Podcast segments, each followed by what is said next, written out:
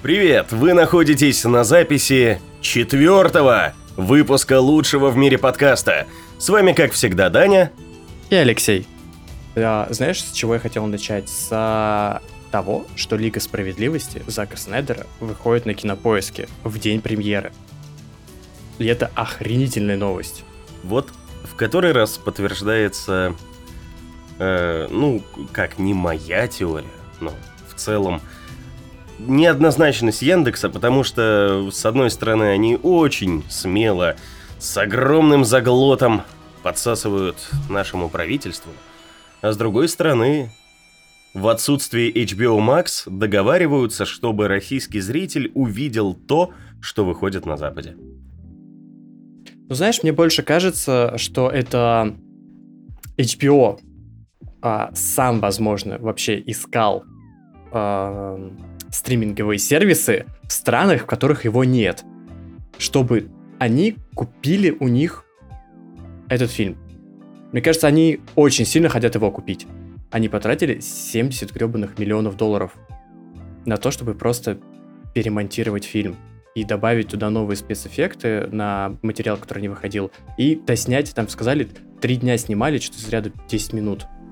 Угу. Ну, в фильме будет всего 10 минут новых сцен как я видел новость.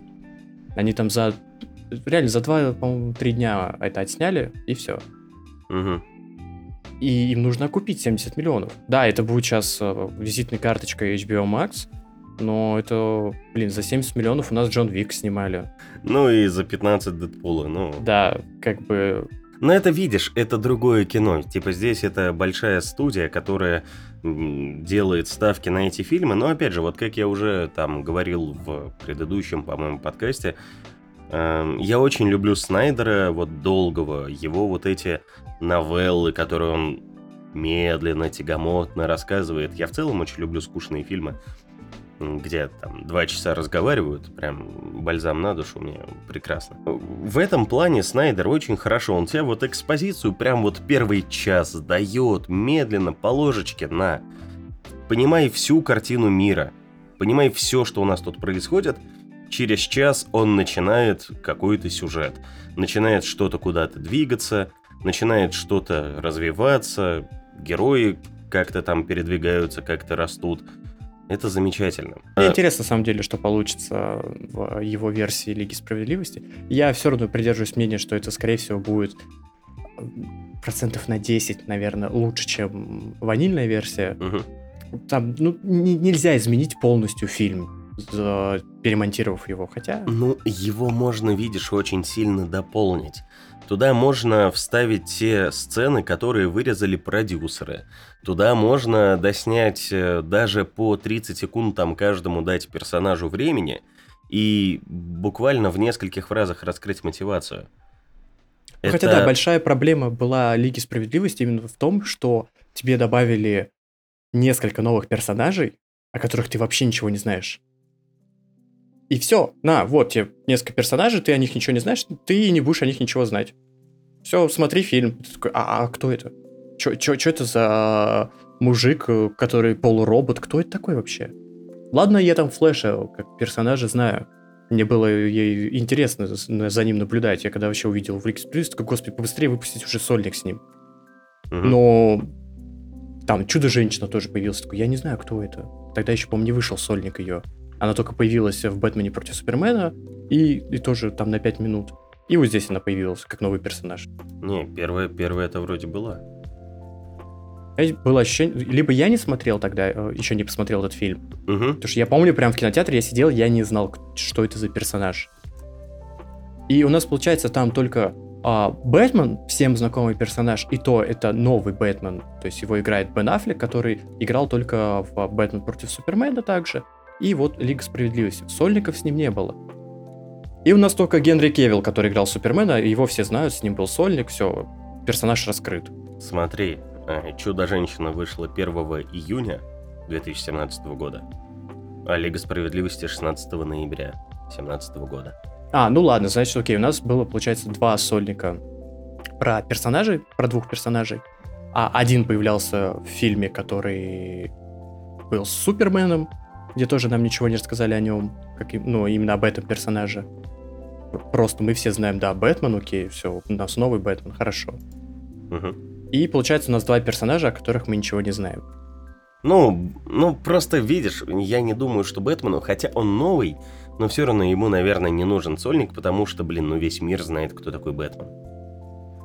Ну да, ну вот, и они решили, видать, как в Мстителях такие, ну там же добавили первых Мстителях двух персонажей, о которых никто ничего не знает. Наверное, мы можем также добавить в свою Лигу Справедливости это...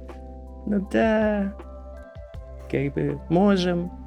Хотя главные персонажи в Мстителях первых это уже раскрытые персонажи, а то, что там добавили Соколиного Глаза и Вдову, как бы они такие с пистолетом и луком бегают, и вообще всем насрать было на них. Ну и то Соколиного глаза так или иначе там и в Торе раскрывали в первом немножко. И А вдову еще где-то... А, а и вдову в вдову «Железном во- во человеке». втором Железном Человеке, да. Да, Да. и то эти персонажи уже были даже в других фильмах. Да, то есть что-то мы о них, да, точно знали.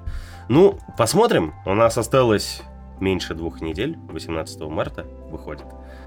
Короче, новость офигенная. Мне это прям дико понравилось, что в дубляже 18... Я, я-то думал, типа, окей, 18 числа выйдет на HBO Max, значит, через пару дней, когда кто-нибудь его хорошо переведет, озвучит, я пойду на наши классические пиратские сайтики смотреть его. А Мгм. нет, спасибо на кинопоиске, подписка есть, могу в день, ну, вместе со всем миром вечером его посмотреть. Хотя у нас, кстати, есть план собраться всем вместе и глянуть его. Осталось найти человека, у которого самое лучшее, самый лучший телек. Жаль, у нас таких немного. Мы все дитя компьютеров и смотрим все на ноутбуках и компах. Мы, мы все дети просто бедных людей, у которых телеков нет. Ам, кстати, поправочка, по-моему, в прошлом подкасте или в позапрошлом ты говорил, что фильмы, которые выходят на HBO Max, не выходят в России. И, собственно, хранители же есть на кинопоиске.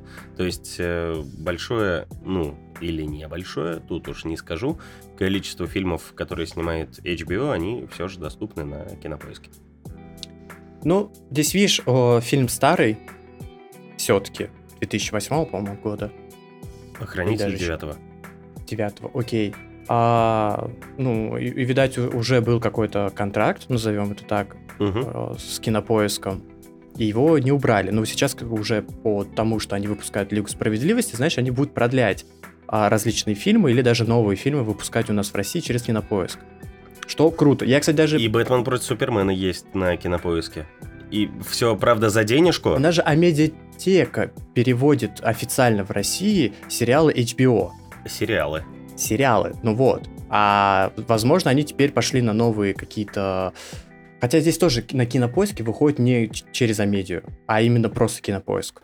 Да, да, да, нет, так фильмы у них так и выходят. Просто все, что доступно по лицензии о медиатеке, вот, собственно, на медиатеке, они же такие мальчики бегают, со всеми делают комбо-подписки, там они и с Иви, и с Кинопоиском, и с Сока, Ну это да, с да. кем только у них нет этих совместных подписок, типа так или иначе, сериалы можешь везде смотреть, но опять же за доплату за медиатеку, а фильмы, да, они выходят именно, вот, как я понимаю, эксклюзивно на Кинопоиске.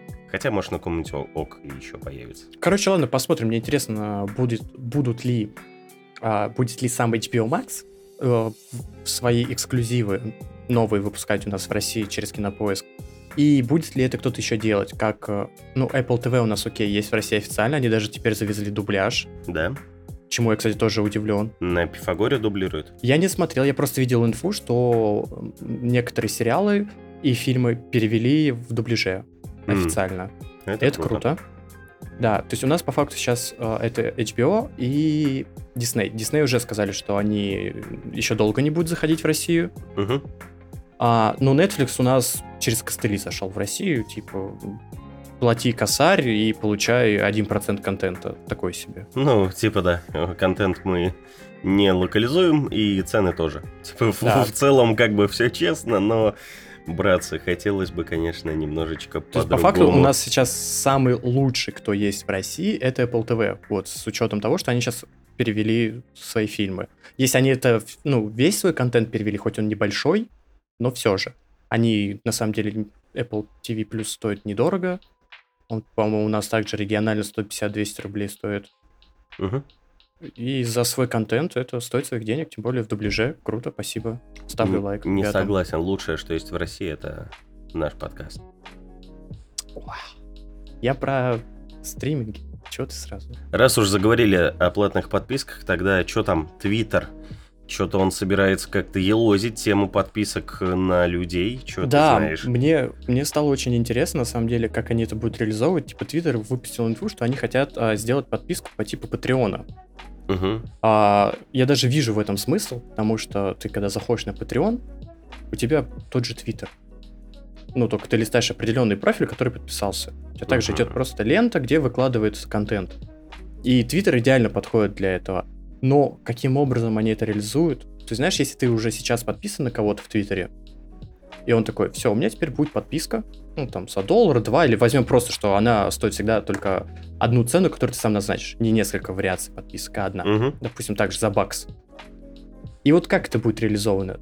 Так, что ты дальше подписан на этого человека, и у него теперь одна треть контента только для подписчиков. И в итоге у тебя в ленте будет высвечиваться, что вот это вот чувак выложил, на которого ты подписан, но теперь это доступно за бакс. Или будут отдельные аккаунты, а, где ты, допустим, заходишь на чувака, и у него, типа, есть, у него, у данного пользователя есть еще платный аккаунт. Ты на него переходишь, и там он выкладывает только контент, который доступен, если ты подпишешься на него. Вот такая схема вторая, мне нравится. Окей, по факту просто Patreon добавили в Twitter. Первая схема отвратительнейшая. Ты уже теряешь какой-то контент и видишь у себя в ленте, что он что-то выложил. Но ты это не можешь посмотреть.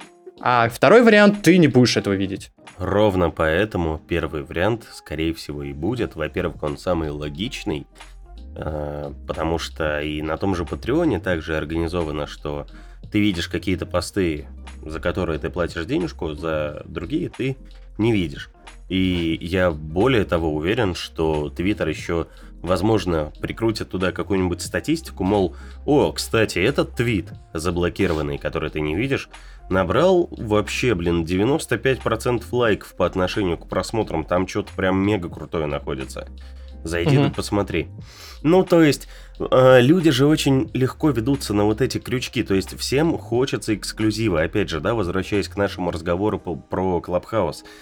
Ты хочешь потреблять что-то эксклюзивное, ну, не конкретно ты, ты это ненавидишь, я к этому просто спокойно отношусь, типа, будут деньги, окей, прям сильно захочу посмотреть, гляну, нет, боже, пожалуйста.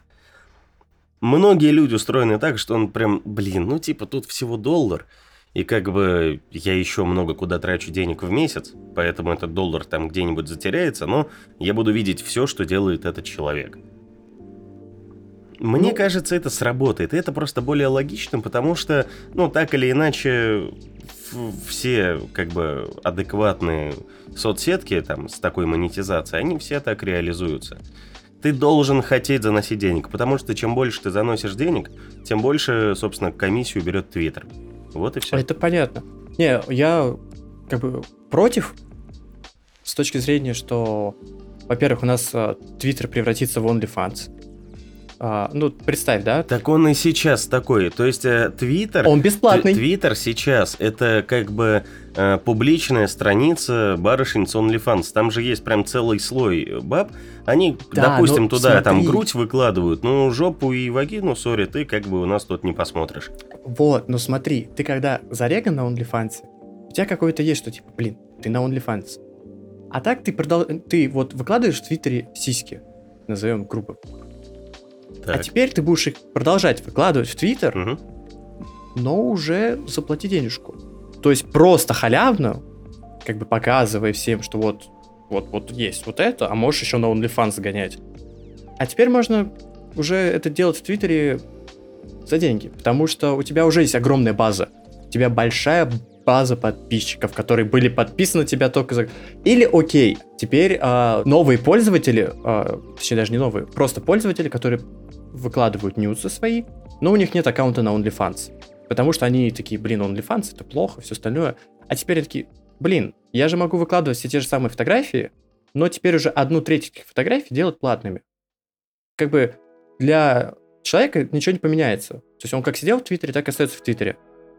Просто теперь он сделал одну треть своего контента платным. Вот это уже реалистично. что ты девочка, которая, или парень, парни тоже выкладывают нюцы, а, выкладывал нюцы, и все, делал это только в Твиттере, потому что это так принято в Твиттере, многие так раскрываются все остальное. Но теперь тебе Твиттер дал возможность, чтобы тебе платили за нюцы, и ты как бы одну треть контента сделаешь платный. Тебе не нужно создавать аккаунт на OnlyFans, тебе не нужно постоянно говорить о том, что у тебя есть аккаунт на OnlyFans. А теперь просто в твоем же Твиттере есть обозначение, что вот, прошу, бакс в месяц и дополнительные нюцы. Смотри, ты делаешь ровно такую же фотографию, которую ты выкладываешь на OnlyFans, только ты ее еще выкладываешь в Твиттер и ставишь маркировочку, что это контент за денежку. У тебя останется, ну, если инфлюенсер нюцевый, не дурак, то он также будет продолжать выкладывать там грудь, попу, там еще что-то, или закрывать это смайликами, так тоже многие делают. Он также это будет все в бесплатный доступ выкладывать, потому что ему нужна реклама. Просто дополнительно он загружает не только на OnlyFans фотографию или видосик, но еще и в Twitter, чтобы как бы там тебе в какой-то степени было удобнее агрегировать э, свои денежки, свое внимание, свою подписку именно вот в одном месте, в том, в котором ты сидишь э, больше всего. Окей, тогда вот типа OnlyFans плюс Twitter. А, но я говорил еще про тех, кто, кого нет в OnlyFans вообще. Что они, скорее всего, захотят выкладывать часть своего контента уже за деньги. Так в чем проблема? Ну, захотят и захотят. Часть контента у них будет за деньги. Но все, все то же самое, что позволяет делать им как бы их вот это чувство того, что можно выкладывать в Твиттер, они это просто будут делать бесплатно. То есть, мне кажется, если человек не шел на OnlyFans до этого, вряд ли он будет, ну, возможно, там немножко попробует в Твиттер за денежку это выкладывать.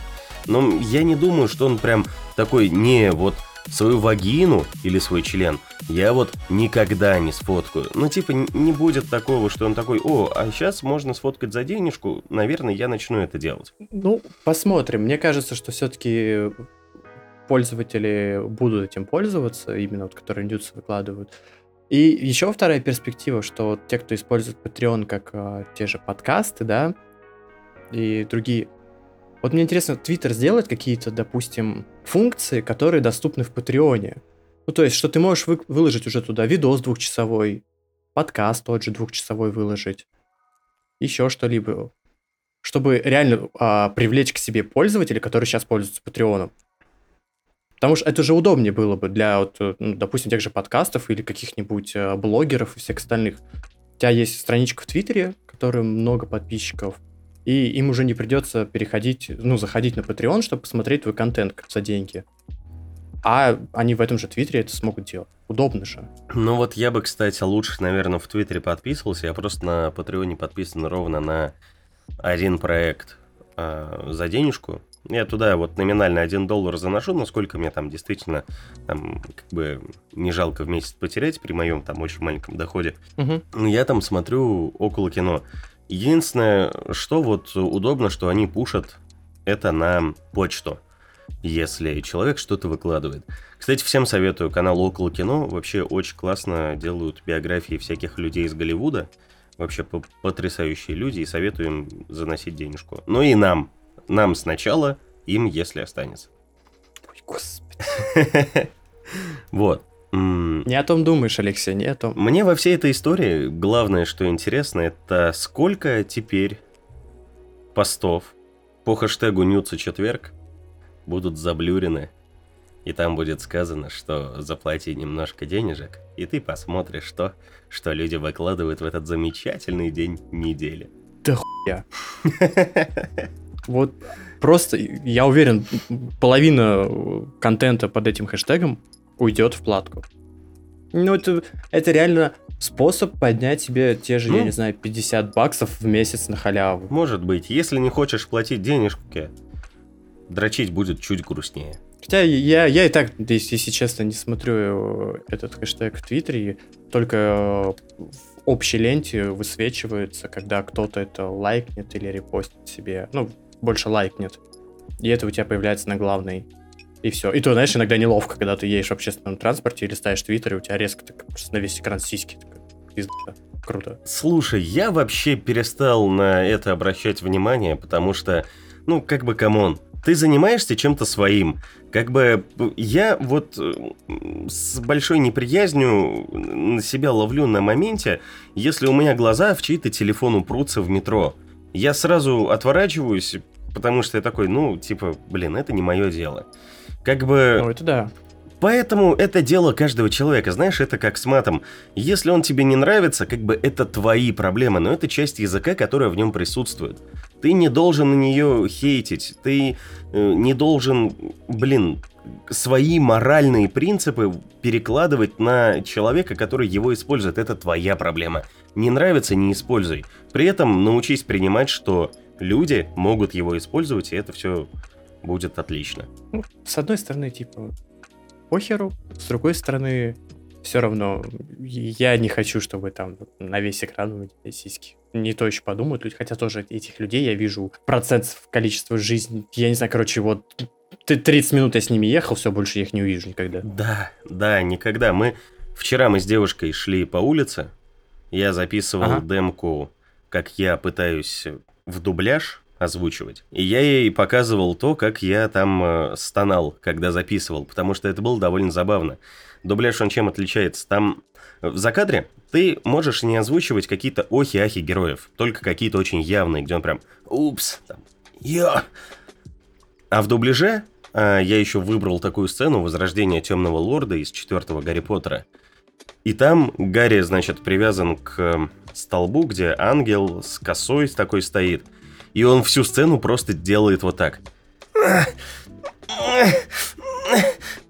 Я просто шел по улице и озвучивал, как я это все делал, потому что он это делает довольно громко, соответственно, тебе как актеру это надо тоже отыграть. Как там хвост себе руку отрезает, прям такой там орать начинает. Мил такой, «Ну, люди же услышат, я такой, come on, мы делаем, что хотим. Мы находимся на улице, мы не нарушаем никаких правил, Поэтому плевать абсолютно на то, что подумают люди. Я актер, угу. у которого нет Оскара. Как и нет Золотого Глобуса, который на днях прошел. Слабенький, если честно, глобус. Э, но, с одной стороны, меня радует, что из-за пандемии у нас э, большое количество контента в глобусе занял Netflix. Но это неудивительно, если еще в прошлом Оскаре тоже Netflix немало там позиций занимал. Я и не против того, что там Netflix находится, потому что они делают ну, время от времени хорошее кино, которое тебе очень приятно смотреть. Опять же, тот же самый «Дьявол всегда здесь». Замечательный фильм, который я посмотрел с огромным удовольствием. Там Рома Альфонсо Куарона, Ирландец Скорсезе. Что-то еще мы вот недавно с девушкой смотрели от Netflix, это тоже какой-то прям... А, «Суд над Чикагской семеркой». Это же тоже Netflix? Охренительный фильм от начала да. и до конца. Просто шикарный. Поэтому, как бы, вот эти все пердуны старые, которые говорят, что а, Netflix, он не должен существовать, а нет, просто надо, блин, делать контент, который будет нормально с этим соперничать. Типа кинотеатры это хорошо, я обожаю кинотеатры, но у тебя также должна быть возможность посмотреть то, что ты хочешь дома, в комфортных тебе условиях, особенно в условиях пандемии, когда лучше бы никуда не ходить. Ну, кстати, суд над Чикагской, Чикагской семеркой он там на много что претендовал. И правильно. А, в глобусе. И, по-моему, даже что-то выиграл. И будет замечательно, если этот фильм возьмет Оскар. Лучший сценарий он взял. Вот, я только что посмотрел. Лучший сценарий. Это же, по-моему, на реальных событиях. Да, да. Я все хотел глянуть, но вот так руки не дошли до него. Вот теперь, наверное, гляну. А, не, вообще, то, что ты сказал, э, многие старперы ноют. А сейчас, после пандемии, они же сами сказали, типа, окей, это единственное, что остается.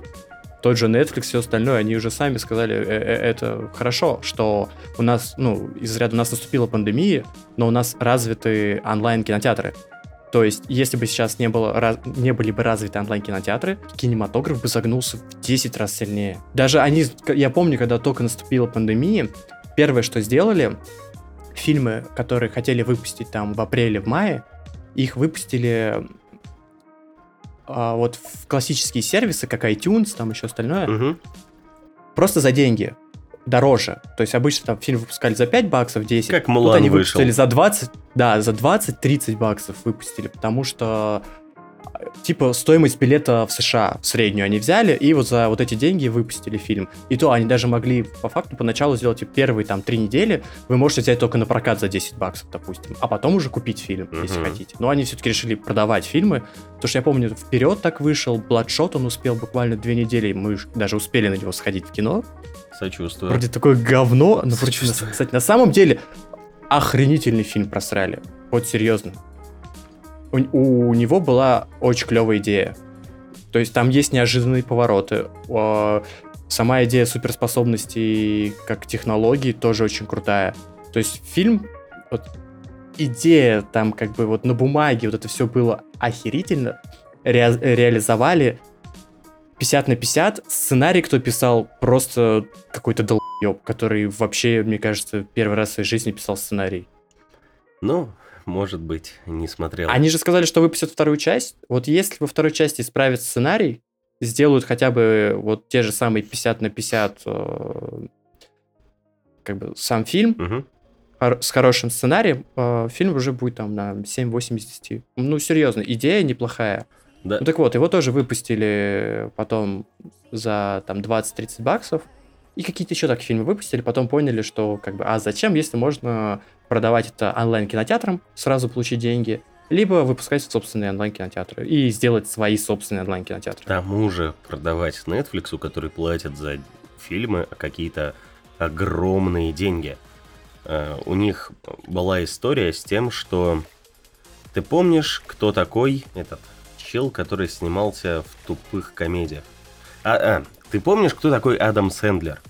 Ну, только Адам Сэндлер, да, Да. конечно. Он, ну, как бы пропал с радаров больших фильмов студийных. А почему? Лет 10 а потому назад. что, да, знаешь почему? Потому что лет 10 назад, по-моему, как раз в 2010 году, Netflix заключил с ним контракт на 4 фильма за 250 миллионов, по-моему, долларов.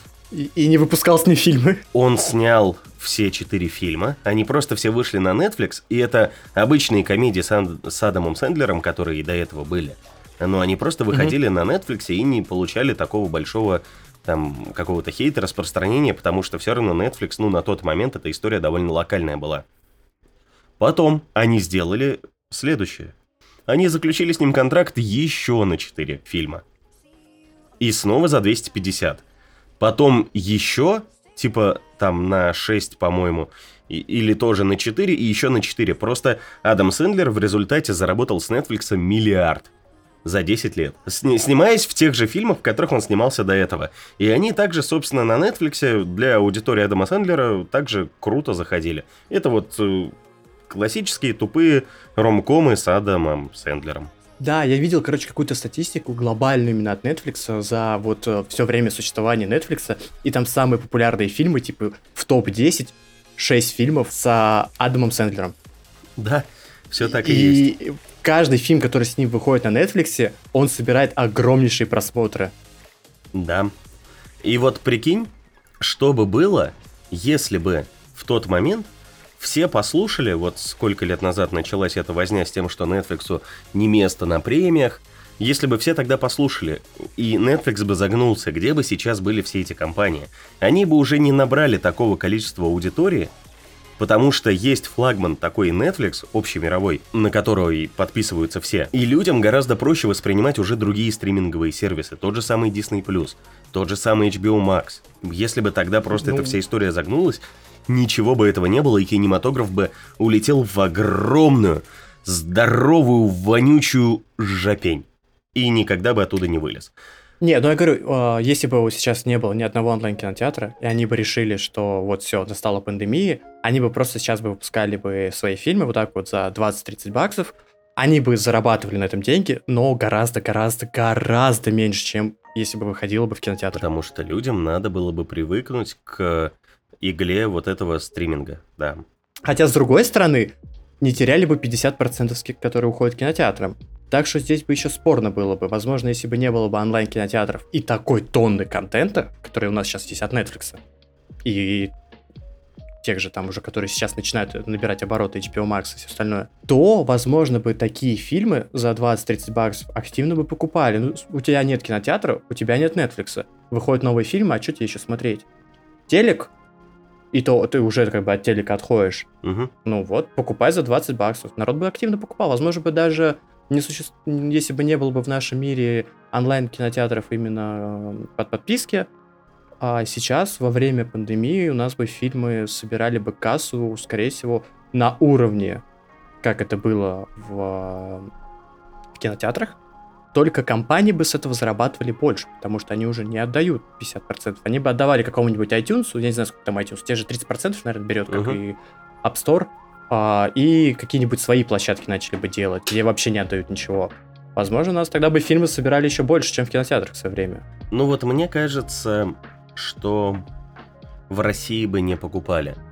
Потому что я сам... в России, конечно, нет. Я сам лично помню ситуацию, когда я приехал к родителям, у них э, шикарный 4К телек стоит, на котором я пересмотрел все, по моему мнению, там очень красивые фильмы. И у меня тогда стоял вопрос. У меня оставалось до поезда часов 5-6, и мне вот хватило бы времени ровно, чтобы посмотреть там двух-двух с половиной часовой фильм, собраться и уехать. Мгм. И я тогда сидел, и у меня был выбор между двумя фильмами. «Джокер» и «Однажды в Голливуде». И они оба стоили 400 рублей. Благо, у Кинопоиска тогда, по крайней мере, была вот эта акция. Сейчас не знаю, там давно фильмы не покупал. За рубль? Что ты 20% получаешь скидку за то, что у тебя плюс есть, и 10 за мастер-карт. Или наоборот. Ну, допустим, да, окей. То есть э, фильм вместо 400 рублей 300 рублей стоит. Это уже более приемлемая цена. Я понимаю, что вот тот же самый кинопоиск, он, ну, не сильно может влиять на вот эти, на региональность цен, которые он устанавливает, потому что это так или иначе ему диктует прокатчик. Но вот все равно, если бы как бы этого не было всего, я бы, наверное, тогда и не купил фильм. Я бы такой, ну, зайду на там HD-резку посмотреть или на кинопаб какой-нибудь. Слушай, если бы у нас не было бы онлайн-кинотеатров и продавались бы фильмы в России, скорее всего, бы- скорее всего, они бы продавались по региональным ценам, как у нас сейчас подписки по 100-150 рублей. Мгм. Иначе бы их вообще никто не покупал. Это знаешь, как ам, тот же Disney Plus, а, в- Мгм. они очень сильно его пушат в Индии, а в Индии он стоит чуть ли не в 10 раз дешевле. Но в Индии просто народу очень много. Это вторая же по населенности страна. Очень-очень много людей, да, но у которых нет денег. И за счет того, что... И плюс а, ты можешь потом в новостях давать вот эту вот статистику, что на, нет, что на Disney Plus уже подписались 90 миллионов человек. Из них там, блин, миллионов 30 это как раз-таки индусы. По одному доллару, да. Да, потому что, чё, блин, по их деньгам тоже, это знаешь, как ну, со своей зарплаты вместо сигарет ку- купить на месяц подписку. Ну, как у нас, да, вместо пачки стиков месяц кинопоиск Да, посмотреть. Вот. Кстати, по поводу «Однажды в Голливуде» и «Джокер», именно эти два фильма я тогда купил на Кинопоиске, когда у них была какая-то акция, типа первые три фильма за там 10 рублей. Ой, я на тот момент купил уже давно эти фильмы. Это не у них была акция, это пользователям новым, которые еще не покупали ни одного фильма. А Я просто на кинопоиске сидел с момента их открытия, то есть как только они запустили онлайн-кинотеатр, я в первый месяц же на них подписался. И тогда у них было куча классных бесплатных предложений, либо там за какие-то копейки. Там были следующие приколы. Во-первых, да, первые три фильма по одному рублю ты покупаешь. Или там, ну, со скидкой там что-то 90 или 99 процентов. 99. Потом они э, присылали еще какие-то промики. Смотри, мы создали там клевую подборку того, что сейчас есть. Из этих фильмов ты можешь там один с большой скидкой взять. То есть той же самой, знаешь, там 50, 70, там 90 процентов. Потом с 18 года на 19, по-моему, а, под Новый год, в декабре они отдавали фильмы, или с 19 по 20. Не суть, давай. В общем, они в, де- в- они в декабре каждый день отдавали по фильму, который стоил там 18-20 рублей. Ну, собственно, как вот год, который наступает. И я там, по-моему, ну, очень много разных фильмов взял. И из них сейчас, блин, очень много в подписку пришло. а Я не все посмотрел тех, которые там есть. Единственное, что я пожалел, я там «Человека на Луне» не взял, но он, по-моему, сейчас тоже в подписке есть, как все фильмы Шазела. Вот. А возвращаясь к «Глобусу», там произошло просто ровно два прикольных события. А, там... Сейчас, подожди, я хотел да. сказать, что я взял а, 4 фильма так на кинопоиске за 99% скидки. Это Джокер однажды в Голливуде, Человек-паук последний и Мстители. И все они теперь есть в подписке. Да, да. Но да. я их брал, когда они только-только вышли, как раз-таки после релиза в кинотеатрах. Я такой, блин, я уверен, что я пересмотрю эти фильмы, их нет в подписке, не факт, что их добавят в подписку, потому что фильмы на самом деле дорогие. А, а тогда на кинопоиске, ну, Марвел был, окей, а вот каких-то там прям годовалой давности крупных релизов еще не было. Угу. Они еще так не скупали фильмы. Сейчас они начали это делать. Там, буквально последние полгода. Ну вот, поэтому теперь они у меня есть в покупках и в подписке. Да, хер с ним. Что ты начал про Глобус? Да, ну и возвращаясь к Глобусу, там было ровно просто два прикольных события, которые можно обсудить. Это то, что все разоделись в классные платья и сделали фотосессии в каких-то холлах, в каких-то комнатах красивых в своих платьях и сидели просто спокойно у компа. Нет, там же была офлайн, но очень мало людей там было в офлайне, которые смотрели уже на остальную аудиторию на главном экране, которые были уже через Zoom. Там буквально прям очень-очень мало людей было в офлайне. Ну, возможно, там процентов 20-25 зала они собрали, но э, суть в том, что основные номинанты, они все сидели по своим домам, квартирам, многие прям со съемочных площадок подключались фильмов и других проектов, где они снимаются. И вот все в красивых платьях сидели перед экраном компа, и это, конечно, выглядело очень странно. Одна контора, которая оценивает дизайн интерьеров, даже сделала спецпроект к Глобусу и оценила mm-hmm. квартиры людей, которые там находятся. Там первые места Джаред Лето занял, по-моему, там Аня Тейлор Джой, еще кто-то. Вот. И вторая прикольная история, которая была, это некий коррупционный раскрывшийся скандал который не сильно-то стал скандалом, потому что он не выгорел, возможно, из-за огласки, возможно, еще по каким-то причинам, но Netflix свозил жюри «Золотого глобуса» на съемки Эмили в Париже. Соответственно, он свозил их в Париж. И я не думаю, что они там прям сидели в вагончиках и просто смотрели, как это все происходит. Вероятно, они им организовывали какие-то прикольные экскурсии, но это все вскрылось, и фильм из трех номинаций, сериал не унес ни одной. Что и забавно, и вроде так бессмысленно, но безумно смешно, не знаю. Я получил огромное удовольствие от того, что немножко Глобус и Netflix пострадали, и, как всегда, там разгорелся скандал по поводу того, что жюри не, не до конца было чернокожим, не до конца было представлено женщинами. Ой, и на это, по-моему, всем было насрать, потому что никакого шума в интернете это не произвело. Посмотрим, что будет на Оскаре. У него есть новые классные тенденции, но, мне кажется, уже и на Оскар всем будет абсолютно наплевать. Сейчас вообще уже становится многим насрать на такие премии. И второе, очень много также слухов ходит, то, что жюри особенно Оскара, смотрят фильм буквально 20 минут. Они реально смотрят какое-то там начало, середина, конец. Они вообще полностью не смотрят, потому что у тебя список из 30 фильмов, которые ты должен именно номинировать, или даже больше, там список огромнейший. У вас там по тысячу человек, и не у всех есть время, а там как бы и актеры, и режиссеры сидят в жюри. Не у всех есть время посмотреть там больше, там, не знаю, 40 фильмов. фильмов. И они реально смотрят прям кусочками, знаешь, как трейлер посмотрели. Я надеюсь, даже если некоторые просто трейлер смотрят, такие, ну, сойдет. Кто-то такой еще трейлер посмотрел, такой, ну, можно и, в принципе, выдвинуть. Я придумал замечательную подводку к следующей теме. Сейчас зацени, какая она божественная. На «Золотом глобусе» Лучший фильм на иностранном языке выиграл американский фильм, в котором просто больше 50% времени говорят на корейском. И он немножечко усадил в лужу фильм, который мы хотим сейчас обсудить, еще по одной. Даже серьезно? В глоб... Вот это вот на Глобусе выиграл? Я что даже пропустил это. Да. Да, но проиграл еще по одной замечательный фильм, и сейчас Даня расскажет почему, а я добавлю. Не, слушай, я вообще думал, что на Глобусе как раз-таки кто-то что-то возьмет, я был уверен на 100%, именно в еще по одной. Мгм. Я был прям уверен, что он что-то возьмет. Хотя, кстати, я- вот вы все там среди моих знакомых прям такие охерительный фильм, там 9 из 10, все остальное. А, я когда смотрел, честно, процентов 30 фильма мне показались скучными. То есть, знаешь, даже, наверное, не скучные, а какие-то э, предсказуемые или банальные. Мгм. То есть, когда э, пошла вот э, начальная тема, мне очень понравился разгон фильма.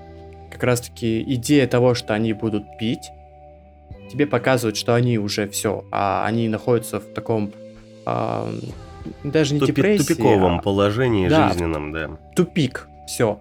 Ничего не меняется, все однотипно. Каждый день день сурка. И тут э, вот эта идея появляется, они начинают пить, я понимаю, что сейчас у них пойдется в гору. Как бы тоже предсказуемо, но такое приятное, когда персонаж фильма, у них все получается, у персонажей фильма все получается, так как бы будто бы у тебя все получается. Но при этом, видишь, очень важно им сопереживать. Правильно. И фильм с этим замечательно справляется. Ты вот прям печешься об этих персонажах. И вот когда все идет хорошо, я понимаю, что вот сейчас, а это же алкоголь, у них начнется то-то, то-то, пойдет все очень плохо, что-то случится. Ты- короче, очень, очень сильно читается фильм. А, я прям знал, что вот это приведет типа к алкоголизму или к очень они сильно напьются, что очень ну да, понятное дело, они пьют.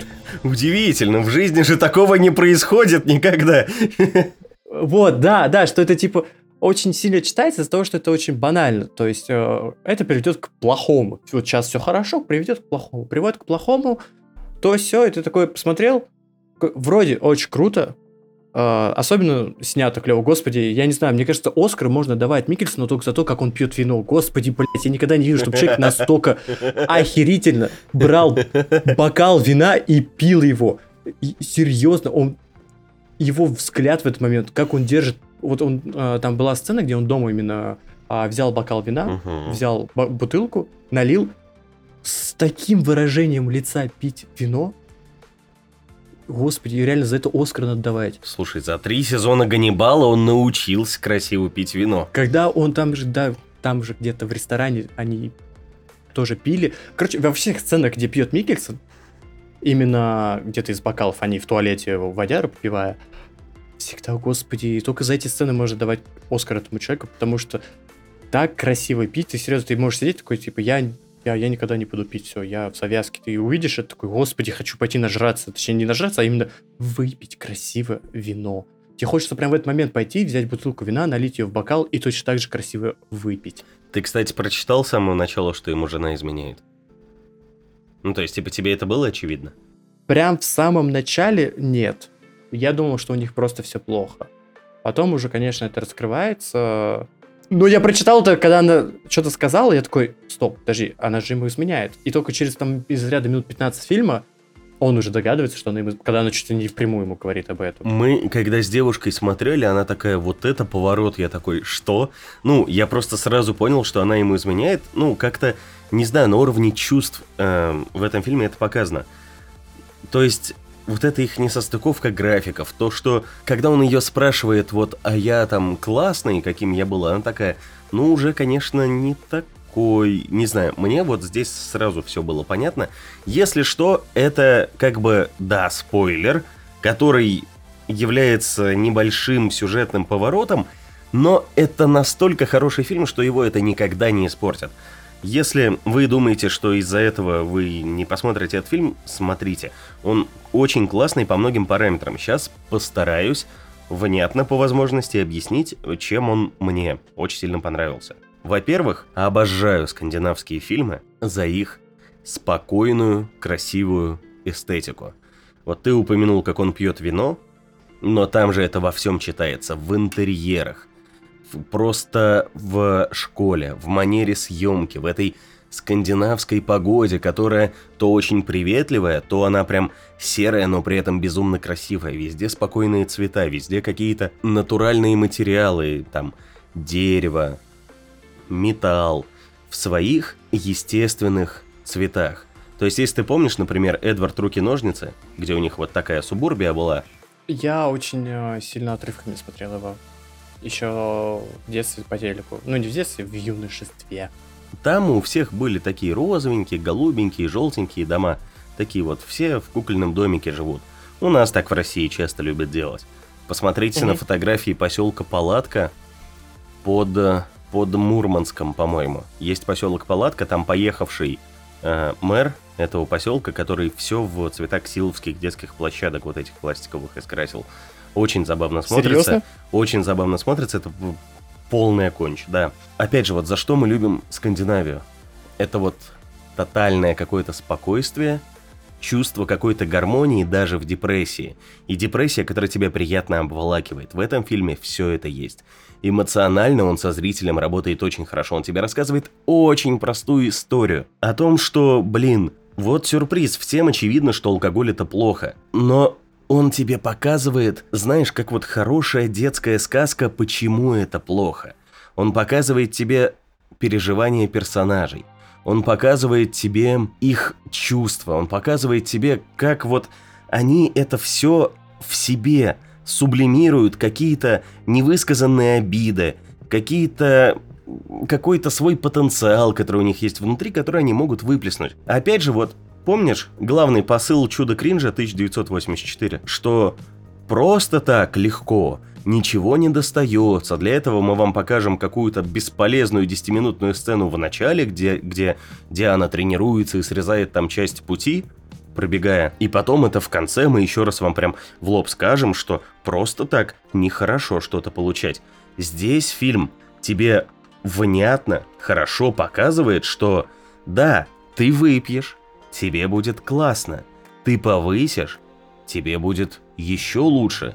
Ты там еще больше начнешь пить, тебе будет вообще замечательно. Но в какой-то момент ты либо напьешься просто до чертиков до белки, и у тебя усугубится твое положение какой-то депрессии, вот этой постоянной рутины, которая тебя преследует каждый день. Либо ты просто станешь алкоголиком и не сможешь дальше продолжать нормально, спокойно жить. Потому что, если ты помнишь, одни одного чела э, прям вытаскивали из алкоголизма. Что они все спокойно бросили пить, а он все, он не может без этого жить. Да, потому что он получил вот свой какой-то заряд энергии, и он не хотел с этого допинга слезать. Опять же, Мацу Микельсону это принесло определенные дивиденды. То есть он стал действительно смотреть на мир как-то иначе. Но не все Мгм. могут остановиться, не все могут с этим справиться. И фильм играет на уровне этих чувств. То есть все хорошо в меру. Нет яда, нет лекарства, есть дозировка. И вот поэтому фильм тебя очень классно цепляет. Там, ну, нет какой-то прям завораживающей операторской работы. Там есть очень красивая картинка, скандинавская, спокойная. Там есть общее чувство гармонии, вот этого лагума скандинавского. Там вот просто есть все, что ты в целом как бы хочешь и не хочешь в своей жизни. Он тебе показывает одну крайность, вторую крайность, и он тебя вот буквально просто магически к себе вот в экран прям к этим персонажам засасывает. Это как однажды в Голливуде, ты просто с ними проживаешь какой-то момент их жизни. Это вот как хороший подкаст, когда ты чувствуешь себя третьим человеком, находящимся в комнате, и как бы тоже мысленно рассуждаешь с ведущими о чем-то. Вот этим этот фильм мне вот безумно понравился. Не, я соглашусь, но я все-таки скажу, что я услышал такую фразу, что если фильм был скучный для тебя, он не может быть для тебя хорошим. А, и я поэтому скажу, что мне фильм был не скучный, но местами очень банальный. От этого а, я прям не получил охереть какое удовольствие. Я просто, да, как ты сказал, прожил определенный момент с э, данными персонажами и такой, прикольно. Серьезно, круто, особенно, ну... Здесь просто, да, чувствуется такая вещь, как ты будто бы со своими друзьями пошел, как вы любите, выпить в бар. Вот, и здесь ты тоже чувствуешься каким-то четвертым персонажем, Мгм. пятым точнее, Мгм. который вместе с ними выпивает. Хоть даже, типа, есть разница в возрасте. Потому что там нам 20 с небольшим, и там персонажи за 40 лет. И вот это круто. Ну, видишь, у них именно вот они проживают кризис среднего возраста, Да, вот этот да. мужской. Когда ты вроде у тебя все есть, а вроде и ты ничего из себя не представляешь, это тоже очень классная тема, которую цепляет этот фильм, и очень круто ее раскрывает. Вообще редко в фильмах встречается, как раз как ты сказал, что офигенный подкаст, где ты чувствуешь себя дополнительным ведущим. А в фильмах редко, когда ты чувствуешь себя дополнительным персонажем фильма. Это очень редко встречается. Мгм. И здесь как раз э, пытаются сделать ту атмосферу, чтобы ты чувствовал себя именно дополнительным персонажем фильма.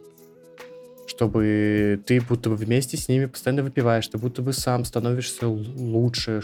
У тебя вот, пока ты смотришь эти два часа фильма, у тебя создается ощущение, что последние два дня ты реально что-то делал лучше.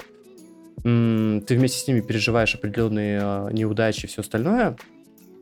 Но я говорю, что из-за того, что читалась какая-то банальность, мне вот, ну, ну не то, что скучно было, ну вот как-то фильм прошел немножко тяжелее, чем должен был пройти. Ну, видишь, он не направлен на какой-то выстроенный сценарий.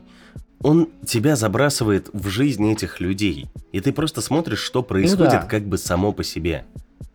Это не Марвел, где у тебя вторгаются инопланетяне, у- появляются герои Земли, которые начинают это отстаивать, и ты уже смотришь на реализацию, как это происходит.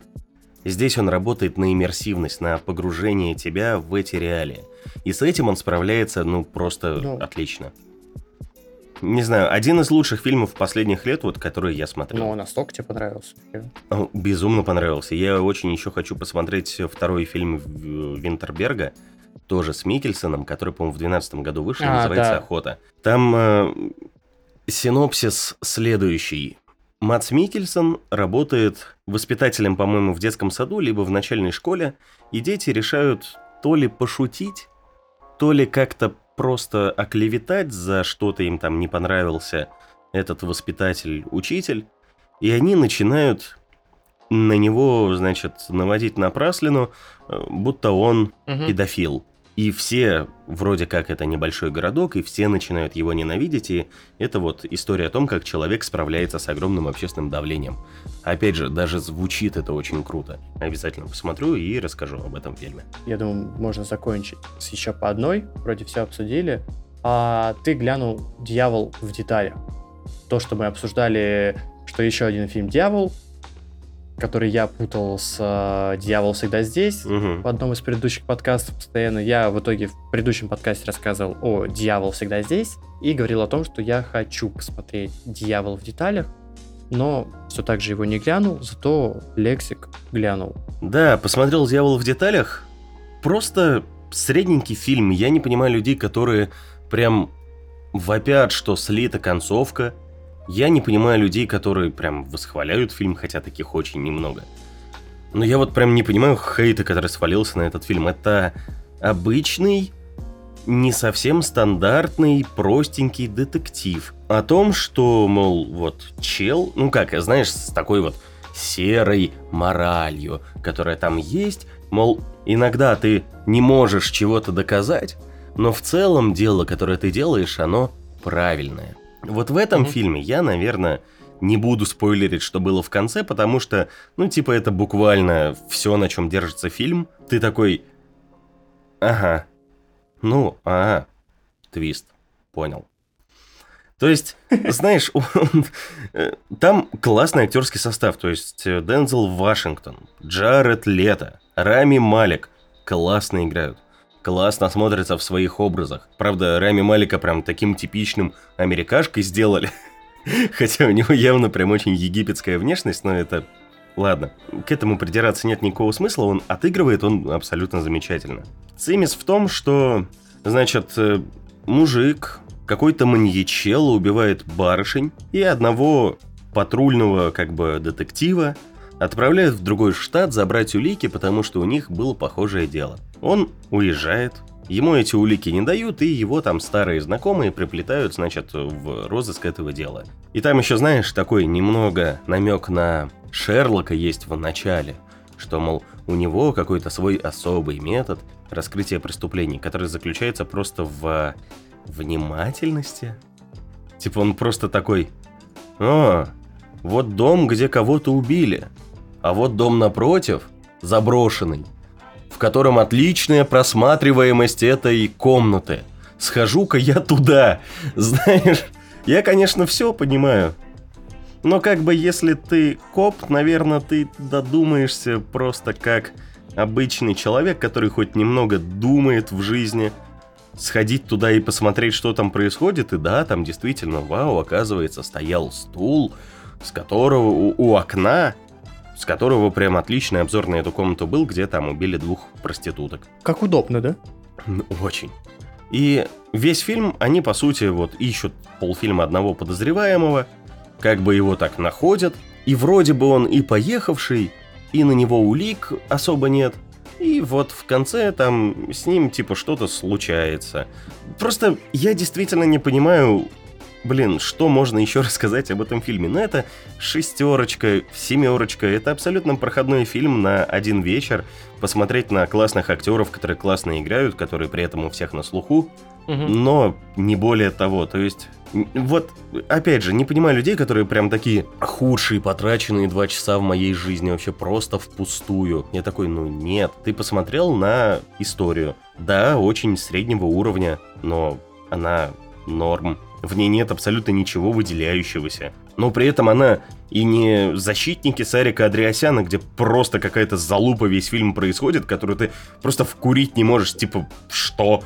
Нет, там все довольно логично, довольно последовательно.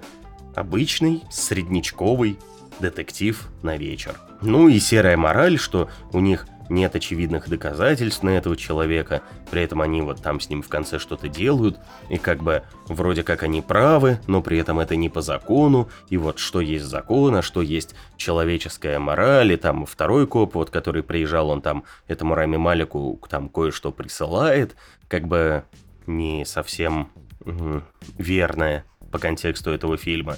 И ты такой, ну да. Вероятно, такие эмоции он прям должен был вызывать, что ты должен был задумываться над тем, что есть мораль, что есть закон, всегда ли они идут рука об руку, можно ли делать из этого какие-то исключения. Ну, не знаю. А обычный Короче, фильм, фильм, который не вызывает никаких эмоций. Вот Топи вызвал у меня гораздо больше эмоций. Да, противоречивых. Но тем не менее, он вызвал прям интерес к себе. Ты же ничего не хотел добавить? Я хотел добавить, типа, фильм уровня стриминга, но который выходил в прокат и не был фильмом стриминга. Типичный, знаешь, да, такой кинчик на Netflix с оценкой там 6 на кинопоиске IMDb, который ничего из себя не строит. Да, ну причем он, он выходил в крупный релиз. Ну, да, но он обычный. Ну, прям он слишком обычный, он слишком серый. То есть это вот... Э, я, знаешь, обычно смотрю либо прям классные фильмы, либо очень плохие. А вот он вот прям и, и не туда, и не сюда, и он вот он, он, он, понимаешь, он пустой, вот он никакой. В нем нет ничего, что тебя цепляет в положительном или в отрицательном контексте. То есть он, вот он есть, ты такой, ладно, все, ты дальше с этим будешь жить, забудешь его там через неделю-две просмотра и такой, ну, когда ты смотрел, пожалуйста. Ладно, я, как понимаю, я даже э, не буду его смотреть. Вообще не заинтересовал. Хоть я, кстати, люблю детективы, но ну, твоим рассказом меня не зацепило.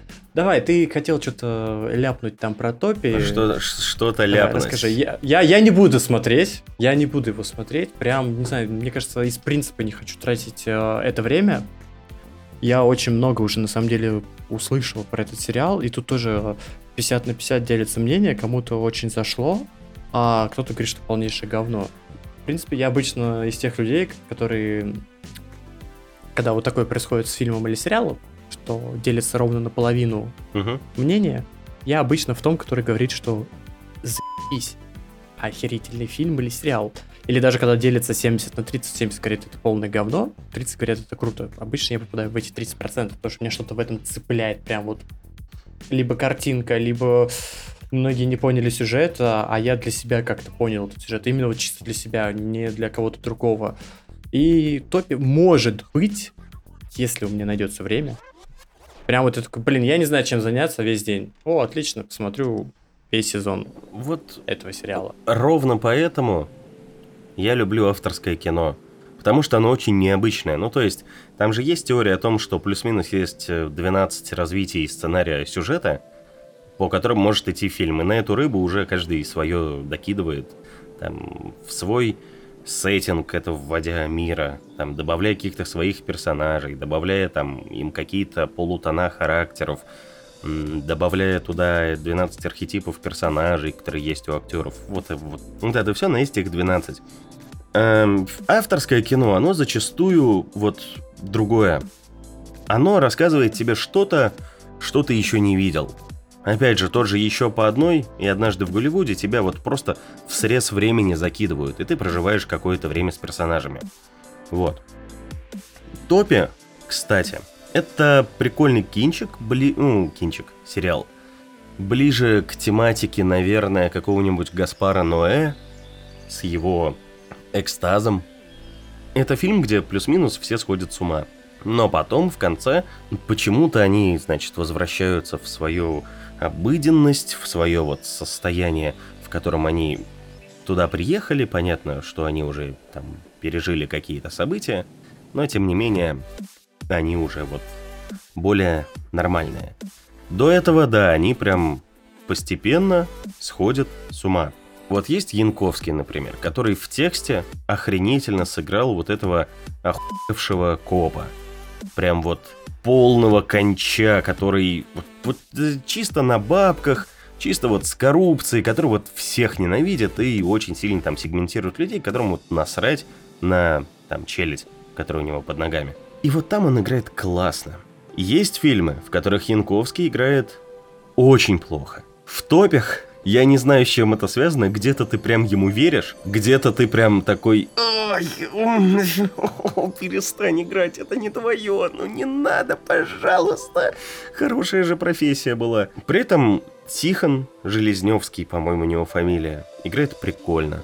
Он там играет журналиста. Соня, не помню, как зовут актрису, вот персонаж Сони тоже такая хорошенькая, светлая девочка. В общем, это интересно по атмосфере. Это хтонический психомистический триллер, который в такую обволакивающую атмосферу какой-то деревни, глубинки тебя погружает, при этом вот абсолютно сказочную, знаешь, как темная вот мрачная славянская фэнтези. Вот там прямо такая деревня. Глуховский прикольно написал основной, основной какой-то сюжет, основные какие-то моменты. Наблюдать за этим классно. Я люблю сидеть и смотреть на то, как люди сходят с ума. Мне это очень нравится. При этом в конце его прям так вот эта либеральная повесточка прорывает. Э, кто смотрел интервью с Дудем, помнит о его вот прям такой либеральности. Я ненавижу власть, где вот этот хозяин мистический, который у них там есть, прям ходит и такой... Да что же вы, братцы, вы же сами ничего не можете, вам же хозяин нужен. И ты такой, ну да, Глуховский, да, и инициалы у него ВВ, мы поняли, мы поняли, на кого это аллюзия. Не надо, хватит, хватит, стой, подожди, оглянись. И он тебя сверху докидывает в той же сцене такой, а журналюги, кстати, все продажные пидорасы. Журналисты это вот слизняки, это это вороны, которые вот по помойкам копаются, лишь бы что-нибудь вынюхать. Вот они вот прям вот вообще ничего, у них совести нет. Пидорасы, вот про проститутки вот эти. И ты такой, да, Глуховский, да, подожди, мы поняли. Окей, окей, хорошо, хорошо. Он продался за гелик. Он продался за 300 тысяч, да. Вообще теперь нет желания смотреть этот сериал. Это, это последняя сцена, во всем остальном он, ну, хорош. И ты такой, «Э, да, Глуховский, окей, окей, окей, окей, окей. И тут, и тут в конце, значит, в конце так, камера от этих топи отдаляется, отдаляется, и там как бы одна вот девочка спаслась из э, всех, кто там был. Там остальные либо умерли, либо остались в этих топях. Вот, у хозяина. Без, без спойлер, ну да ладно. Вообще, не, не, там надо за атмосферу этот сериал смотреть. И там вот эта камера отдаляется. Эта девочка садится в поезд, едет. И она прям так отдаляется. И прям видно, что это вот макет маленький. И поезд там вот либо CGI, либо игрушечный такой. И вот он, и знаешь, и, и он по кругу вокруг этой деревни вот так вот едет, и едет, и едет, и едет. И ты такой, да, Глуховский, это Ураборос, это вот оно все само себя пожирает, и да, это кольцо, в котором находится наша Россия-матушка, которая не может, не может она, понимаете, вот это русская вот эта березку обнять, и чтоб тебя в жопу власть. Мы поняли, Глуховский, правда. Не надо это вот ушатом выливать прям вот в глаза и в уши. Остановись, пожалуйста, стой, стой, стой, не надо. Ну, я, кстати, теперь удивлен, что Кинопоиск, который у нас является Яндексом, а, вообще решил это экранизовать с таким жестким посылом. Видишь, это на уровне метафор, Ну это да, вот но все равно. на уровне, что инициал ВВ, конечно, это читается любому человеку, но на это типа фонд кино там, и власть не будет обращать, по сути, никакого внимания. Это не призывы Навального выходить на протесты. Это вот искусство. Но вот, как бы, тут вот ты же можешь, вот ты же можешь, у тебя же вот метро, прикольные книги есть. У тебя вот есть же у тебя талант писательства, Глуховский, ты же вот магиош, когда захочешь. И, ну, для первого сценария, кстати, это прям очень круто.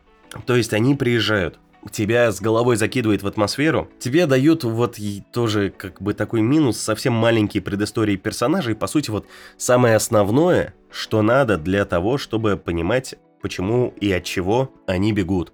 По сюжету, значит, вот есть Янковский, он местный, не знаю, Павел Дуров, создал приложение Труток, мессенджер, который при этом, если разговариваешь по видеосвязи, может определять, врешь ты или нет. Прям такой полиграф, реагирует на зрачки глаз, и ему прям ФСБ такие, давай нам бэкдор от своего приложения. Он такой, пошли нахуй, я тут вообще... И у него рак мозга, и ему матушка звонит, говорит, солнышко мое, давай-ка... И, кстати, даже забыл, как его персонаж зовут. Ну, типа вот там, пусть будет Ваня, как вот он, Янковский. Ванечка, Ванечка, я о таком чудодейственном монастыре слышал, под Архангельском. В области, там деревни есть, топи, и там у них монастырь чудодейственный, вообще всех лечат. Он заходит на их сайт, там туры по там 4 человека, но у него нет друзей, потому что он весь такой гений, и вроде как человек он не очень, и там у него Бортич, девушка, которая появляется ровно в первой серии на один с ним разговор по видеосвязи, и потом типа его бросает. Пошел ты нахер. Когда бюджета не хватило, чтобы Бортич добавить на весь сериал. Ну, слушай, у них там Янковский есть. Он довольно много Ну, денег На него, сосет. видать, все деньги слили. Ну, не знаю. Ну, мне кажется, просто по психотипу даже Бортич ни к одному персонажу бы не подошла. Она же просто такая сама по себе как бы бунтарка. Ну, у нее вот есть Мгм. прям свой тип, который она играет.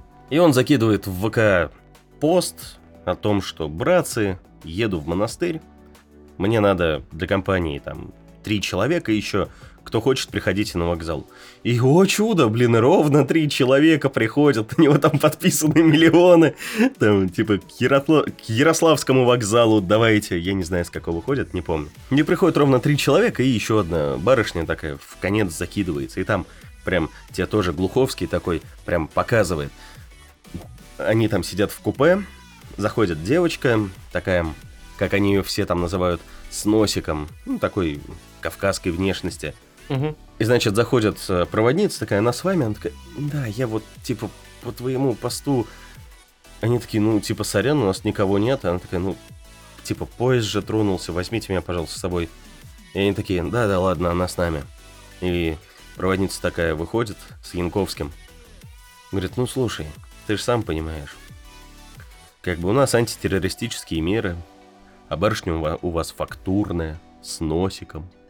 И он ей типа пятерочку такой, нормально, он такой, ну, с большим носиком, и он ей там еще пятерочку, типа вот у нас коррупция везде, такие, да, Глуховский, мы понимаем, мы понимаем, что ты оппозиционер, не пихай это в лицо настолько очевидно, пожалуйста, ну ты же можешь завуалировать это как-то красиво. И вот дальше начинается классно.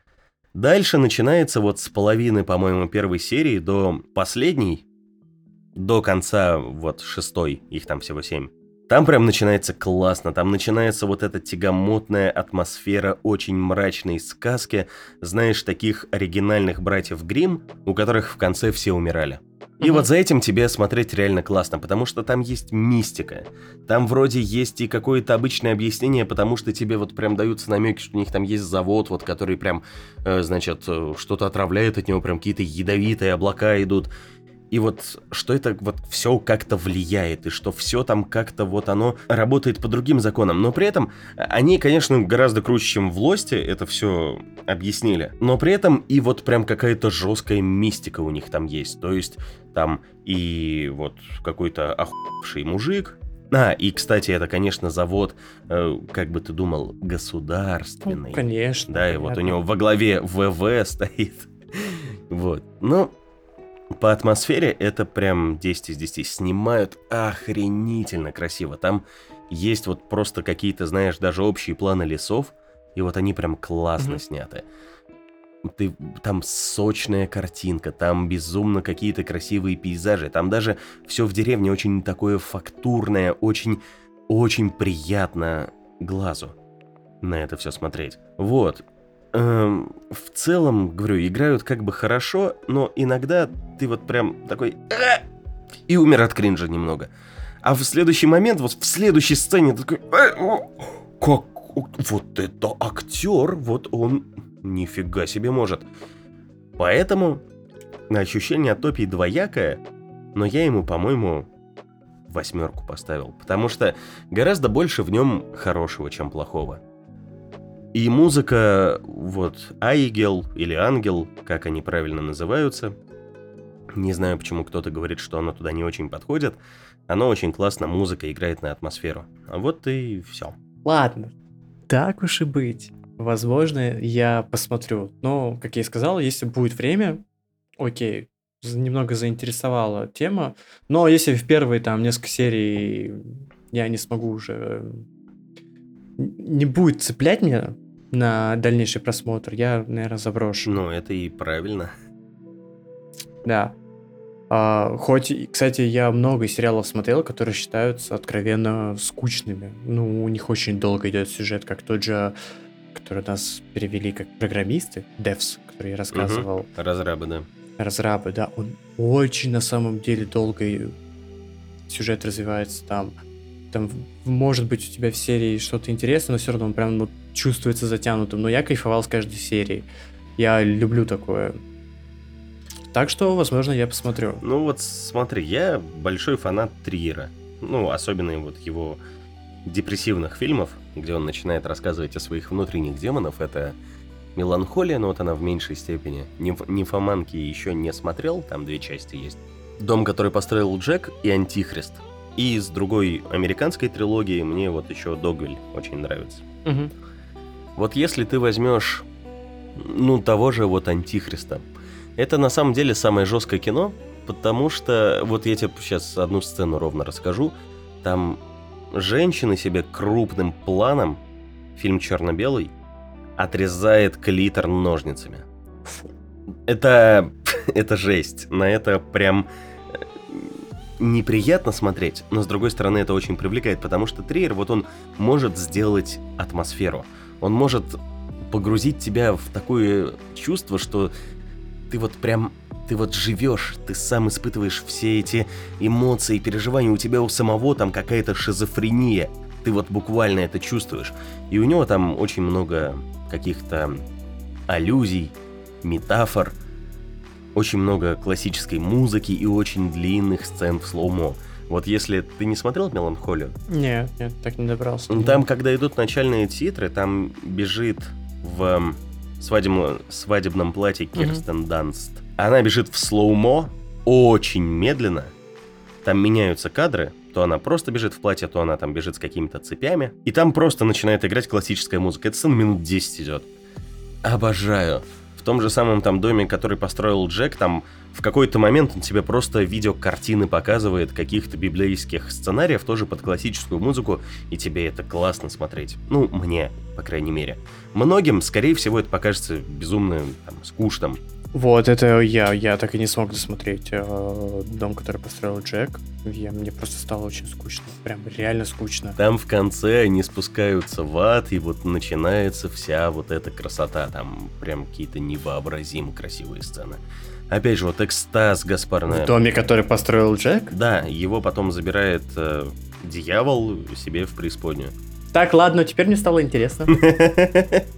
Ну, это же триллер. Нет, он, он в это, он, конечно, он в это все складывает какие-то библейские мотивы. Либо там еще Не, что-то Вот это классное. меня прям заинтересовало. Кру- круто. Просто я реально думал, что там ну, весь фильм пойдет точно так же, как э, первая треть. Я посмотрел, наверное, минут 40. И мне прям наскучило очень. Я даже не знаю почему. Вроде интересно смотреть, но прям тяжко. Прям реально тяжко было.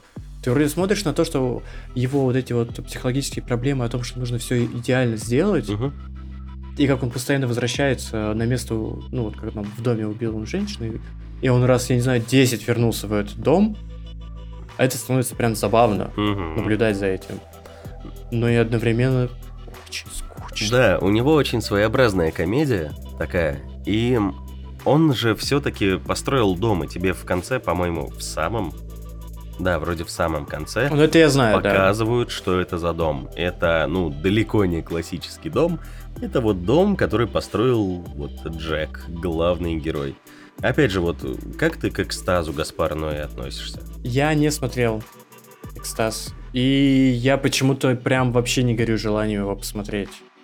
Я знаю, что его очень э, хвалят многие, многие, ну не многие, а другие, другая половина также а, она говорит, что это, ну, ну, 50-50. Для меня это замечательный фильм, охренительный, где просто сначала и до конца все сходят с ума.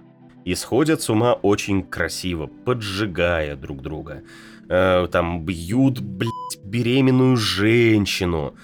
Все это в каких-то красных тонах, где ты понимаешь, что это вот прям происходит что-то вот прям очень плохое, какая-то вот аварийная ситуация, вот это постоянное чувство тревоги, которое нарастает, нарастает, нарастает, они тебе там в какой-то момент подкидывают, из-за чего они все сходят с ума, потому что там, поним... хотя это даже, это не спойлер, там кто-то закидывает ЛСДху в пунш, который все пьют, Мгм. и, и вот они начинают это расследовать, и при этом все ёбнулись от этого ЛСД, и все ни хрена нормально не воспринимают то, что происходит.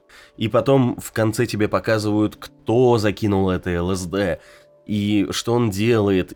И тебе вот прям акцентируют в какой-то момент фильма на фразу этого персонажа о том, что вот у него там что-то связано с ЛСД, но при этом вроде нет, но при этом вроде да, и связано еще у кого-то, там и у девушек, и у парней. Вот мне прям очень классно. Ты просто сидишь и наслаждаешься. Либо два часа болтовни, я очень люблю, но не чудо-женщина, там очень скучно разговаривать. Либо вот два часа чего-то необычного, что ты смотришь, и вот знаешь, как будто ты смотришь на хорошую картину. Ты прям в какой-то момент м, чувствуешь прям вкус того, что происходит. Вот это очень круто.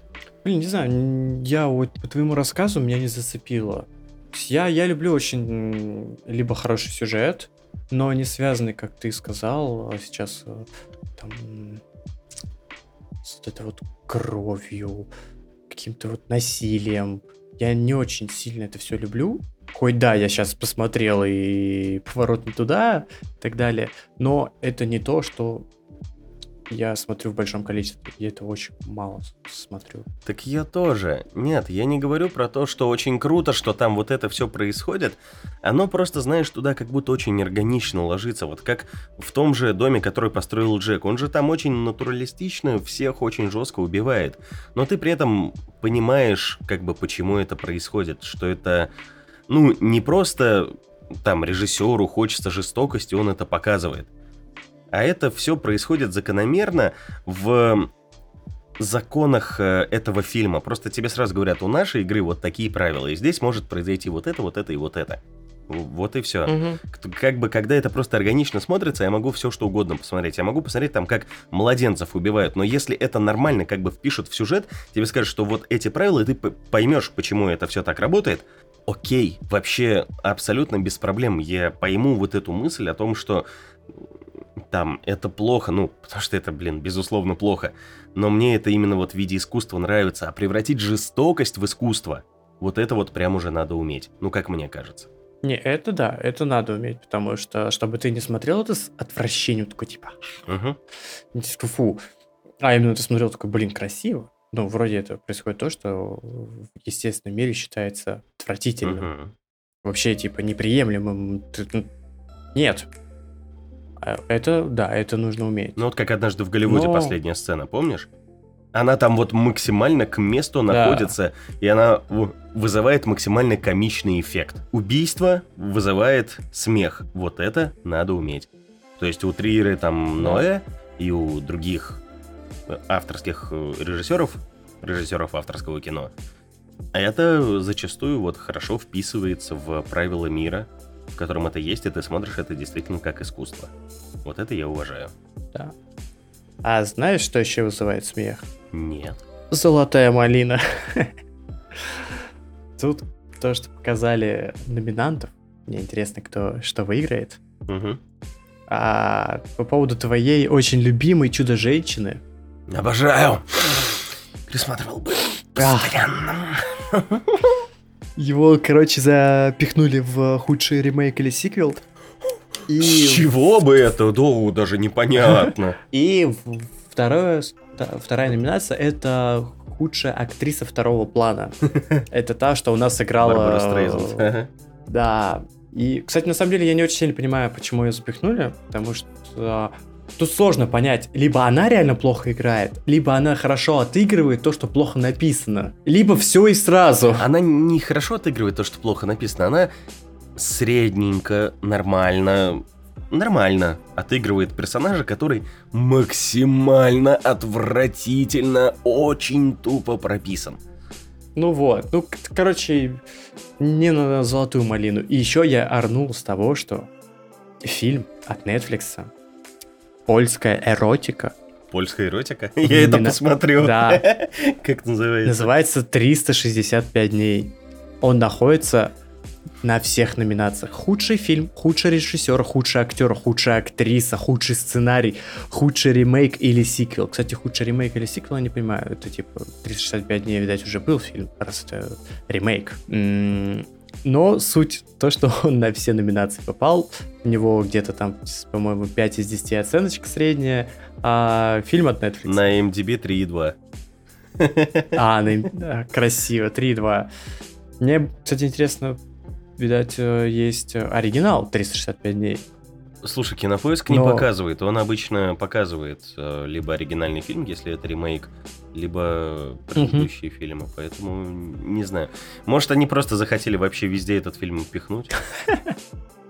Ну, я не знаю, это странно, потому что я тоже не, не- не увидел, что это ремейк э, какого-то оригинала, а, либо только, как знаешь, вот в ремейк запихнули а, Мулан. Мулан.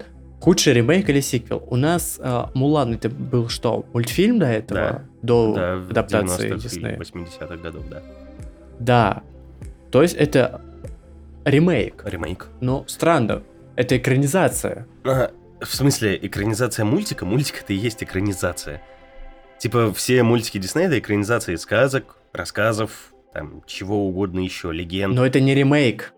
А, у них это называется вроде как live-action ремейк или что-то такое. Типа они переснимают мультик, но туда там фотореалистичную графику CGI запихивают. Это вообще фильм. Ну, это... Ну, даже если это фильм, окей. Ну, типа, это ремейк мультфильма, снятый в виде фильма. Проблем с этим-то никаких нет. Ну, странно, обычно, по-моему, когда от мультфильма или книжки и все остальное, это у нас экранизация. Даже если был мультфильм, стал фильм. Смотри, Экранизация мультфильма. Хотя экранизация, эк- экран, типа, это тоже... мультфильм вышел на экране. Он и Да. есть экранизация. Смотри, смотри. Если у тебя есть один и тот же сюжет, если у тебя есть одни и те же персонажи, это ремейк. Если у тебя есть и это, и второе, Все, все, но я у понял. тебя сюжет видоизменен под особенности какой-то страны там или области, где его делают, это адаптация. Все, все. Да я не знаю, что особо-то про золотую малину сказать. Ну, это премия, которая изначально сделана как бы братанами для братанов, то есть большим актерским сообществом, где они подтрунивают над друзьями, что они играют в плохих фильмах. Мне кажется, у Адама Сэндлера миллиард этих золотых малин, тем не менее он играет везде, эта премия абсолютно никогда ни на что не влияет и сделана Ну, просто это ради фана. чистый мемес э, между своими. Ну, там тот же Том Харди номинирован на «Золотую малину» как лучший актер в этом, а, в Капоне. Ну, я не, так и не посмотрел из-за того, что у него были плохие оценки. Я- Не появилось у меня большого желания посмотреть этот фильм. Мгм. Но, как я слышал, а, сам Том Харди там хорошо отыгрывает. То есть э, можно дать золотую малину фильму, если, ну, за свой какой-то сюжет и подачу, но не за актерскую игру. Но это также, я не смотрел, не могу ничего сказать. Если бы я посмотрел, сказал бы, Том Харди там просто бог, за что, не могу понять. Нет, я так, чисто теорию ставил о том, что, что я слышал. Смотри, у Сэндлера 12 номинаций на «Золотую малину» и 3 «Золотых малины», собственно, полученных. Ну это понятно, он потому что актер э, трэш-комедий Да, в основном. да, и при этом он зашибает охренительные бабки миллиард за, блин, 8 лет заработать на Нетфликсе. Ну да, он зарабатывает деньги на том, что он ну, ху- хуёвый актер. Ну, не хуёвый актер, он такой... Он актер Средний для очень актер. узкой аудитории дегенератов. А не узкая аудитория. Фильмы с Адамом Сэндлером, особенно в свое время, там, до в десятых годах в России тоже пользовались огромнейшей популярностью вот эти вот трэш-комедии, их все знали. Хорошо, для Абсолютно. широкой аудитории дегенератов. С ним в фильме снималась... То есть всех нас. Да я не любил фильмы с Адамом Сэндлером. Мне ровно один был прикольный, я его смотрел, когда был маленький. Какой? Клик с пультом по жизни. Охуенный, кстати, фильм, да, я его обожал тоже в детстве. Вот я маленький его посмотрел такой, о, вот эта идея, у тебя есть пульт, и ты управляешь своей жизнью, вот это круто. А в конце оказывается, что он, блин, все это время уснул в магазине матрасов. Это все ему приснилось. Ты такой, ну... Так нет, там, по-моему, он изменил же время так, чтобы оказаться в магазине матрасов. Это ему не А, приснилось. ну, может быть. Ладно. Не, притворись моей женой, там тоже Во, неплохой фильм вот это с. Дженнифер Энистон, да, по-моему, фильм? У него два загадочное убийства Дженнифер Энистон. Не, вот «Притворись моей женой». Мне Мила очень навязывала его посмотреть. Я... Че еще раз? Мне Мила очень навязывала посмотреть «Притворись моей женой». Я вот прям вот еле-еле ногами отперся. Мы посмотрели 15 минут, я такой, ну ты же видишь, что здесь происходит? Она такая, «Э, да, прости. И все, мы перестали его смотреть. Вот я просто сейчас смотрю с ним фильмы «Папа до свидос». Я помню, тоже была довольно забавная комедия. Но мы были маленькие, мы не знали, что такое хорошее кино. Мы не смотрели, блин, «Бешеных псов», мы не смотрели там... э, «Папа до свидос» 2012 год. Прости, я был в 10 классе. Я уже тогда посмотрел много хороших фильмов. Значит, я ищу себе нового сведущего в подкаст. Без проблем. Этот умственно отсталый. Я не говорю, что он хороший актер, я говорю, что с ним есть неплохие комедии. Именно вот как трэш-комедия. Трэш-комедия не обозначает, что она плохая комедия. Это просто тебе смешно от того, что там происходит херотень. Да. Тоже все, что снимает у нас э, этот... э, Господи, как его... Андреасян? Сейчас можешь... Жора Нет? Саша Барон. А, Саш Барон Коэн. Все абсолютный трэш. Но смешно. Ну вот, слушай, я первый Барат посмотрел, мне вот прям вот вообще не понравился. Ну, то есть, Ну, потому что смотреть в 2020-м первого парата, когда там юмор абсолютно локальный на то время, это да, это комедия, которая не проходит э, проверку временем. проверку временем. Но на момент, когда она вышла, это просто охерительно. Хорошо, Потому что там, там весь юмор идет как раз-таки от контекста того времени. хорошо, я посмотрю второго Барата. А второй брат мне уже не понравился. Второй брат, я считаю, в 10 раз хуже первого, потому что здесь переборщили с тем, что взято с 2020 года. Значит, Потому что там у нас полный феминизм, а у нас там прям много об этом будет речи и так далее, и тому подобное. Там и на самом деле локальный американский юмор, то, чего нам просто не понять из-за того, что там было как раз-таки с американской политикой юмор. А, а, Короче, американский контекст. Ну, у меня Мила политолог, я в Вот, контексте. а, и это получается только находясь в Америке, э, зная, что происходит внутри вот у вас там политическом... Как вот у нас в России есть Навальный, Путин, все, что это обсуждается. Если что сменим фильм, и где будет юмор политический как раз связанный с этим, тебе будет смешно, потому что ты знаешь, что происходит. Даже маленький под который читается совсем слегка, ты поймешь его. И там в Барате втором тоже есть вот эти вот все и маленькие намеки, и не маленькие. Но тебе от этого не смешно, потому что ты как бы намек понял, но почему, как э, и все остальное, это ну, не касается твоей жизни сейчас, сейчас текущей. Ты просто как бы читаешь об этом новости, но ты не живешь в этом.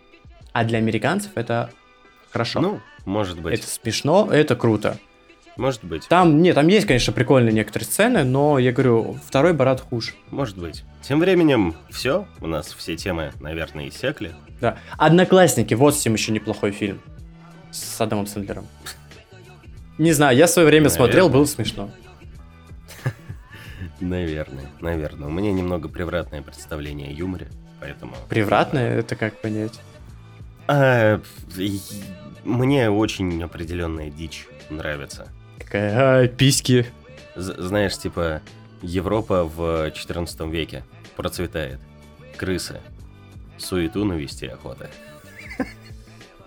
Я сегодня с этого минут пять, наверное, орал. Это было очень смешно. Но это чумовая шутка, Дань. Я понял, что это чумовая шутка, но, если честно, так себе. Вот я над этим сегодня смеялся минут пять. Мне ну, мне кажется, это ты, Дегрот, который смеется над какой-то херней. Да, все так и есть. В результате ты давай, давай. умственно отсталый аутист, я Дегрот, зрители котики. Вот и поговорили. Пока, мы вас любим. Всем пока. Все, пока, любим, целуем.